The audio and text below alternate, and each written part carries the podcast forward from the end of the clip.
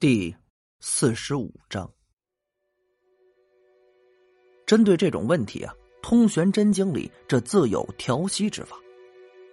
心觉理想呢，已经牢记在脑中，在床上盘腿坐下，照着心觉上的方法，这开始是恢复元气。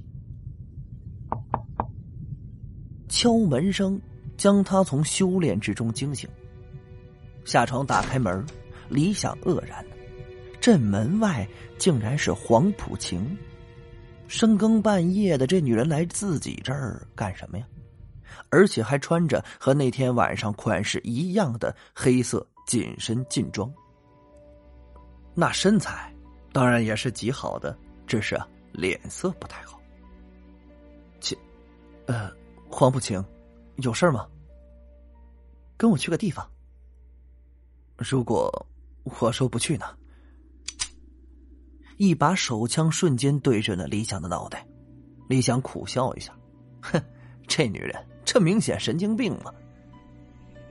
下了楼，楼下停着一辆大众汽车，黄浦晴将车钥匙丢给李想，示意他开车。得，女人这种动物是不可理喻也不可招惹的，开车就开车吧，啊，就让老司机啊来带带你这个一介女流。夜已深，按照黄浦晴的最高指示，车子一路向南。李想是一边开车一边打哈欠。再看看黄浦晴，丫的，竟然用手机玩连连看呢。困顿的时候就适合来首 music。你在南方的艳阳里，大雪。李想忍不住，这跟着唱了起来，一只手还轻敲着方向盘，打着拍子。请你不要侮辱我的耳朵了，你要是再敢唱一句，立马给我滚下车去！黄浦晴说出了从上车开始的第一句话。李想心中啊，那个愤懑呢？作为 KTV 麦霸的他，这内心是受了深深的刺激，自尊心受到了严重的打击。你可以侮辱我的人，但你不能侮辱我的嗓子。这要不是看在黄浦清腰间别着的枪的面上，自己肯定将这女人按在地上，什么十遍八遍的，来个停车坐爱枫林晚。一个小时之后啊，汽车已经驶到了南郊最南边的一处山谷里。进城地势平坦。除了北边和南边有山以外，东边和西边都是辽阔的平原地带。李想不明白，黄浦清叫自己来这种地方做什么？难不成要劫我色？早说嘛，在城中村的小屋就可以，何必跑这么远？黄浦清，黄浦清轻松手指放在嘴边，做了一个噤声的手势，低声道：“下车。”往南走九百九十步，然后感受灵场。黄浦晴的脸色忽然变得严肃起来。李想虽然不知道他要搞什么鬼啊，但是只能照办呢，免得这妞又把手枪掏出来，忍不住对自己打个手枪，这生活可就不美好了啊！照着黄浦晴说的往南走，一直走到第九百九十九步，李想停了下来，什么也没发生。正当李想准备往回走的时候，自身灵力忽然有了感应似的悸动了两下。这不是心悸的感觉啊，而是灵力好像和什么产生了共振。这一种不知是好是坏的预感从李想心中啊生根发芽。李想赶紧放出自身的灵力去感受周围的这片区域，同时呢闭上眼睛，紧紧用灵力去感受。有些时候，眼睛所见的那不一定是真的。果然，随着灵力向外扩散，李想看见了自己的周围，甚至整个山谷之中都飘荡着雾气似的东西。只不过这雾气是红色的，鼻子闻不到任何味道。先前没看见这红色雾气还好，这看见了。雾气似乎是有灵性似的，慢慢的向李想所在的地方聚拢过来。李想立马搜索呀，脑海中天灵尺带给自己的知识库，很快找到了答案。这红雾啊，在上古卷轴上有记载，叫做绯红死气。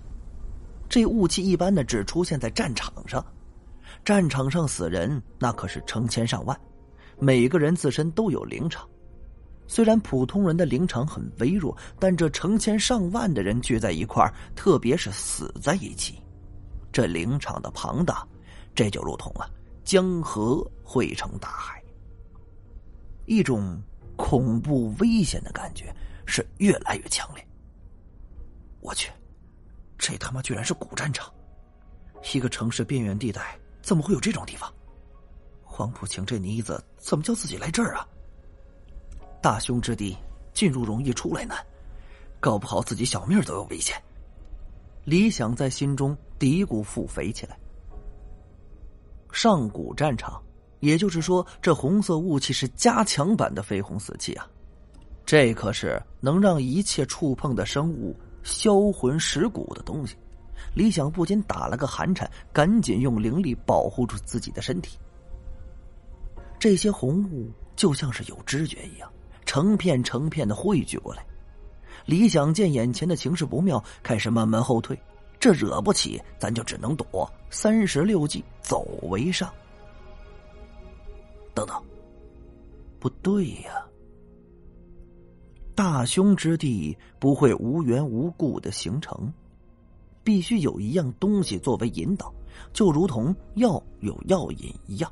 大凶之地形成大凶之阵，必然有形成阵眼的东西。这也就是啊，风水界所说的灵气。在风水界，灵气分为两种，一种呢是无主灵气，这种灵气一般是由风水师用器物自己炼化的；另一种叫做有主灵气，这种灵气极为诡异，拥有一点点的自我意识，也就是说呀，这种灵气能自动的进行修炼。很明显。有主灵气的威力比无主灵气的威力大了，可不止一点点。打个比方，就如小米加步枪和导弹的差距。如果风水师有缘碰上有主灵气，想归为己有，是需要降服的。若风水师本身实力不够，不仅不能降服有主灵气，反而还会被灵气所伤。这种例子在有关风水的记载上，那是屡见不鲜。仔细的搜索脑海中有关上古战场和飞红死气的记载，李想获取到了一个极为重要的信息：这个地方，或许应该有一块亡灵魔石，一个有主的灵气。这东西能炼化死人之魂，提升自己灵力。一旦灵力达到一定的程度。他便能摆脱不能移动的束缚，那是哪儿有死人的气息最为浓烈，他便会去哪儿。这个东西，可以说它是个宝贝，但是呢，也可以说它是个凶器。这个要看遇着他的风水师这修为如何。如果你的修为在通灵中期以下，那不好意思，遇着这东西算你倒霉；如果你的修为在通灵中期以上，那恭喜你。遇到这东西，算你捡到宝贝了。有了它呀，修为再上一层楼，这近在咫尺。